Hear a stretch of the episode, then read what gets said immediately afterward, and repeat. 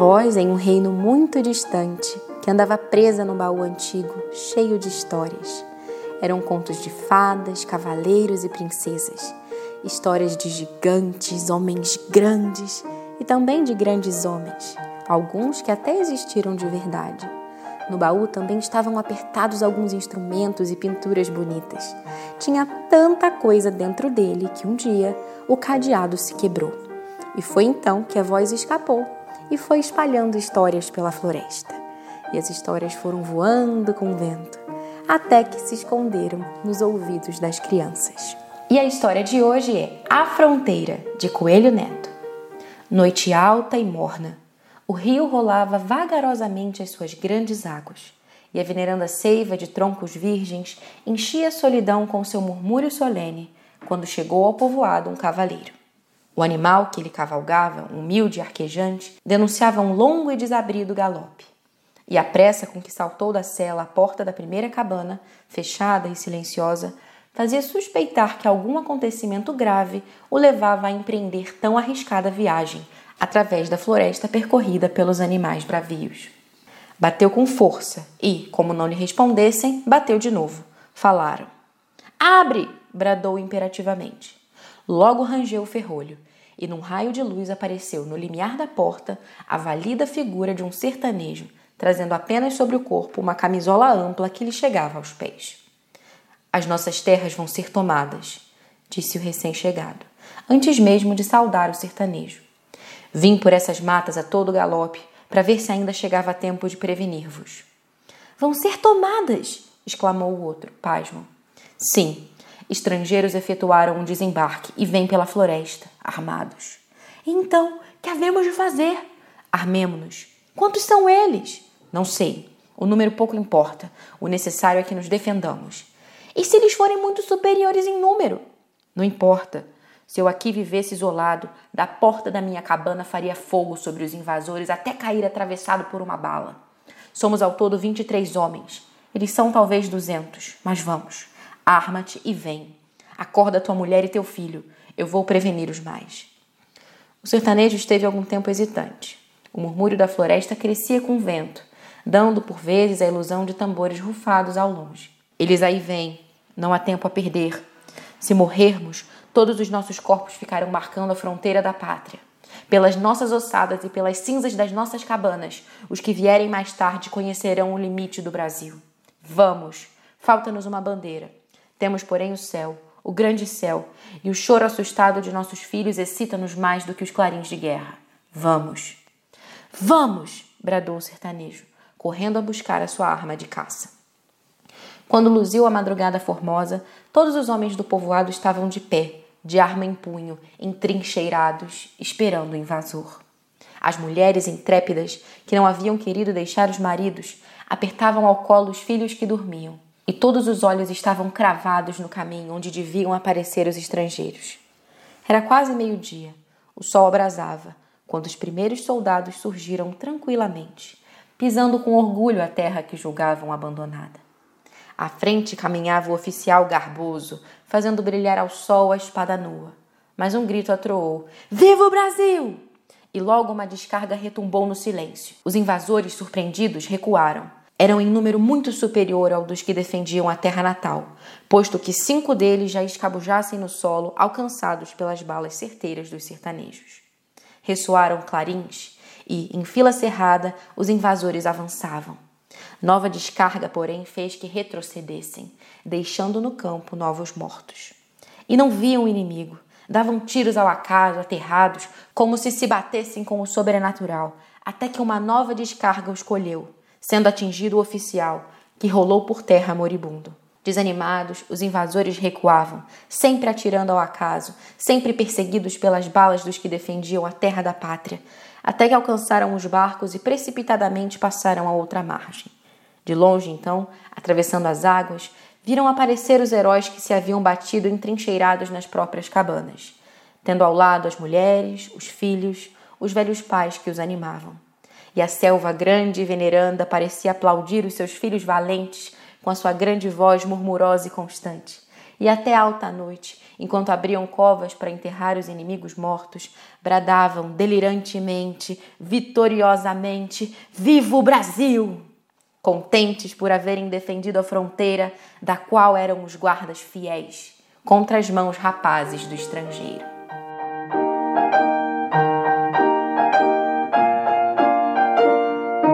E para celebrar tamanha vitória, nada melhor do que uma música bem animada e bem alegre de Johann Sebastian Bach. Vamos ouvir o Concerto de Brandemburgo número 4, primeiro movimento, Alegre.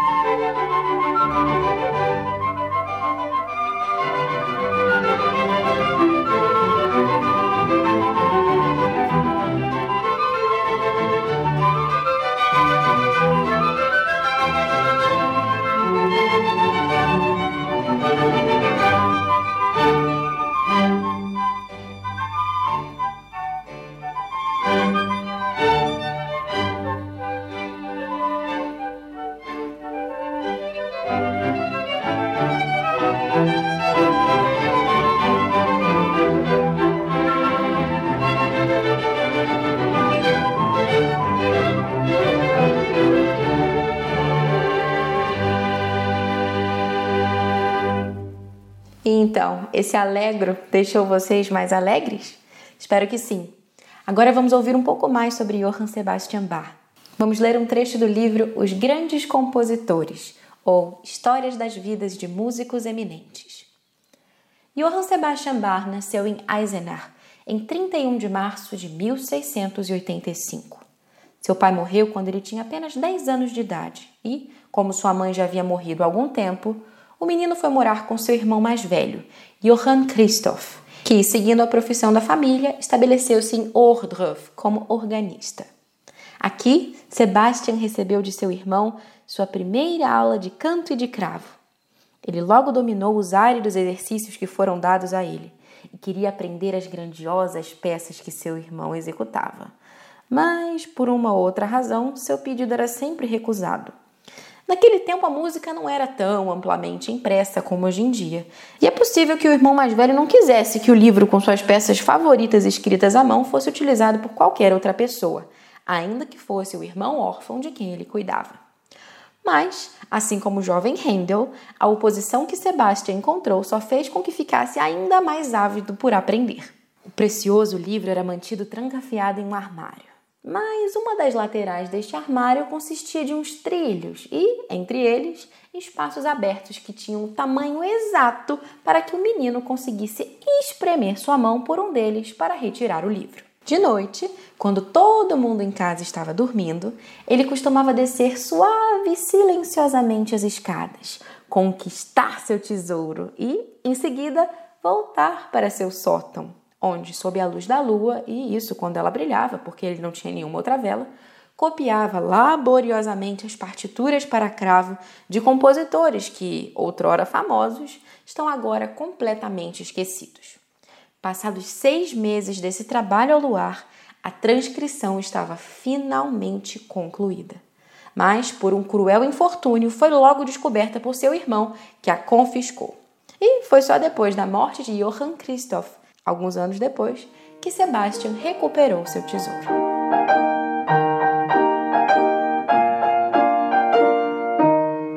E hoje seguimos então com a nossa leitura dos poemas do livro Alma Infantil, de Francisca Júlia e seu irmão Júlio da Silva. No próximo episódio vamos mudar de livro. Então, se vocês quiserem ler mais poesias de alma infantil, é só conferir a descrição do nosso episódio para que vocês possam acessar o PDF desse livro, que está em domínio público. A filha do carpinteiro. Deixa-se estar em casa a fazer planos, o carpinteiro João, porque é domingo. Perto, a filha mais nova, de dois anos, põe-se então a brincar com seu cachimbo.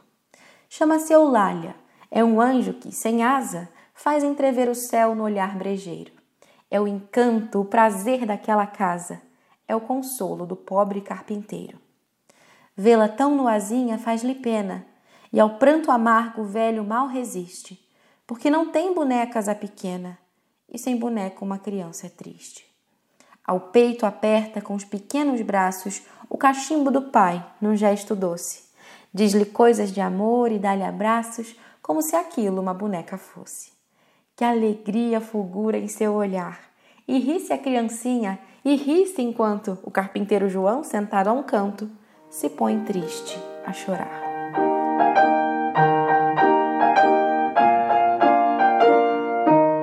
Viram só que coisa a Eulália brincando com o cachimbo como se fosse boneca? E se o carpinteiro tivesse um filho? Vocês acham que ele ia brincar com esse cachimbo dessa mesma maneira? Hum, acho que não, né? O que será que ele ia fazer? Será que ele ia usar o cachimbo como se fosse uma arma? Ou como se fosse uma espada? Ou talvez ficasse jogando o cachimbo para cima para tentar pegar? O que, que vocês acham?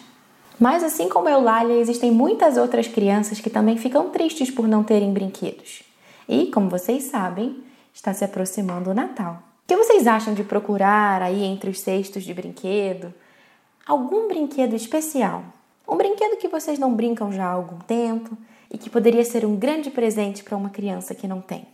Mas olha, nada de pegar um brinquedo quebrado ou um brinquedo rasgado, uma boneca sem vestido, nada disso. Um brinquedo tão bonito como aquele que vocês querem receber no Natal. E, afinal, como vocês vão receber um presente no Natal, esse presente que vai ser doado não vai fazer falta. E eu vou ficar bem curiosa para saber que brinquedo vocês escolheram. O que vocês acham de me enviar um áudio contando seu nome, a cidade onde você mora, quantos anos você tem e que brinquedo especial você escolheu para presentear uma criança pobre neste Natal? E vamos então agora para o nosso enigma. Como vocês sabem, vou reler o enigma anterior e dizer quem acertou primeiro. É mulher e possui um punhalzinho, agudo, envenenado, anda sempre cantando pelo prado e só no inverno fica em seu cantinho. Faz pelas serras lindos palacetes e doce e saboroso. O que ela faz se encontra nos banquetes do roceiro tranquilo e descuidoso. Quartinhos de ouro faz que enche de calda e guarda para o inverno. E, ditosa, osculando uma grinalda, da vida cuida num sossego eterno. Se os homens todos trabalhassem tanto, não havia mendigos sobre a terra. Tudo seria paz, riqueza, encanto, pois tudo isso o trabalho desenterra. Querem saber a resposta do enigma? Vamos ouvir então direto dos lábios da Maria Antônia, que mora em Tangará da Serra, no Mato Grosso, e foi uma das primeiras alunas da Academia Dulcis Domus. Olá, eu sou a Maria Antônia e a resposta do enigma é abelha. E você também tinha conseguido acertar esse enigma? É, mas você não foi o primeiro. Será que vai conseguir ser o primeiro a responder no próximo enigma? Então, preparar, apontar, já! Foge do rio e busca a primavera. Jamais tolera a inclemência e o rigor das estações. Sobre as torres da igreja inquieta voa, toma banho nas águas da lagoa, em poucas horas vê muitas nações. Transpõe os ares, chilra, é a mensageira do tempo em que floresce a laranjeira, do tempo em que há nos prados mais sorrir. Ave pequena de asas tão valentes que evitam previdentes as quadras em que a neve vai cair. Se você já sabe a resposta para esse enigma, corre lá no nosso post do Instagram e coloca lá para que a gente possa colocar a sua voz aqui no Era uma Voz. E por falar em voz, eu quero escutar as vozes dos nossos ouvintes. Meu nome é Henrique. Eu tenho cinco anos. Eu moro em Curitiba, no estado do Paraná. Uhum. O meu livro preferido é O Castelo dos Três Pendões, porque tem história do Brasil, tem batalhas e aventuras. Oi, eu sou o Pedro, eu tenho 10 anos, eu moro em Curitiba e o meu livro favorito é O Cavalo e Seu Menino, porque eu adoro cavalos. Oi, tudo bem? Meu nome é Clara, eu tenho 7 anos e eu moro em Goiânia. Meu livro preferido é, é As Crônicas de Nárnia, porque esses livros são, é, têm histórias muito emocionantes e muito legais. E, e por isso que eu gosto muito. Olá a todos, meu nome é Benedictus, tenho sete anos, sou de Petrópolis. Meu livro favorito é de mapas porque mostra as cidades e países. Tchau, tchau! Olá a todos, meu nome é Isaac. Agora eu vou contar a história do Prometeu. Deu vários humanos. Comeu a águia, comeu o filho dele. Eu gosto muito dessa história. Oi, meu nome é Catarina, eu tenho seis anos, eu moro em Goiânia. Meu livro favorito é O Hobbit, porque tem as aranhas gigantes. Eu gosto muito de aranha. Meu nome é Daniel Francisco, moro no Rio de Janeiro. Meu livro favorito é Desventuras em Série, o volume 1. Eu gostei muito porque tem bastante aventura, mistério e ação. E agora, para encerrar o nosso episódio, como já é costume, vamos ouvir mais uma cantiga da seleção do Guia Prático de Vila Lobos. Quem vai cantar é o coro infantil do Teatro Municipal do Rio de Janeiro e foi gravada em 1987. Vamos ouvir hoje Que Lindos Olhos.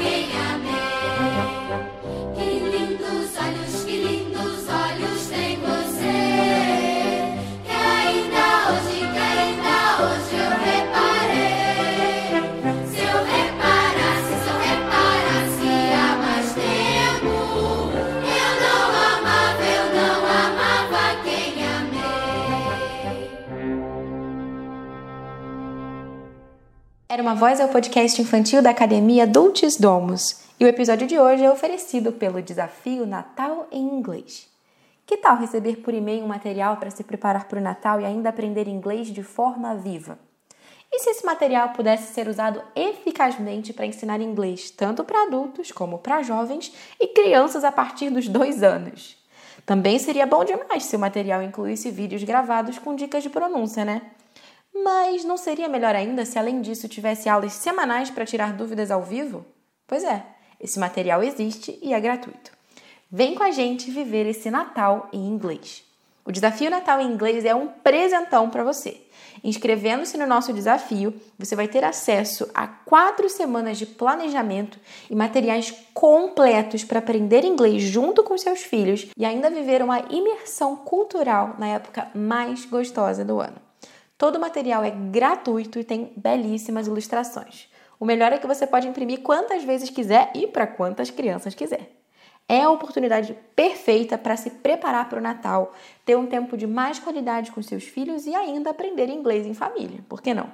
O melhor é que as técnicas que você vai aprender não se resumem só ao tempo do Natal mas são métodos que vão te ajudar a se preparar para ensinar inglês em casa o ano todo. Pode baixar gratuitamente a nossa apostila, incluindo planos de aula, flashcards, folhas de atividade para crianças de até 6 anos que ainda não leem e participar das nossas aulas ao vivo nos dias 23 e 30 de novembro, 7 e 14 de dezembro para aprender a usar o material do Natal em inglês com crianças alfabetizadas, jovens e adultos. Ou seja, é um único material, uma única proposta, um único tema que vai envolver toda a sua família. Você pode se inscrever gratuitamente no link que está lá na nossa bio do Instagram ou então acessando educaçãoclássica.com. Logo na parte superior do site vocês vão encontrar Natal em inglês. É só clicar, baixar e Merry Christmas!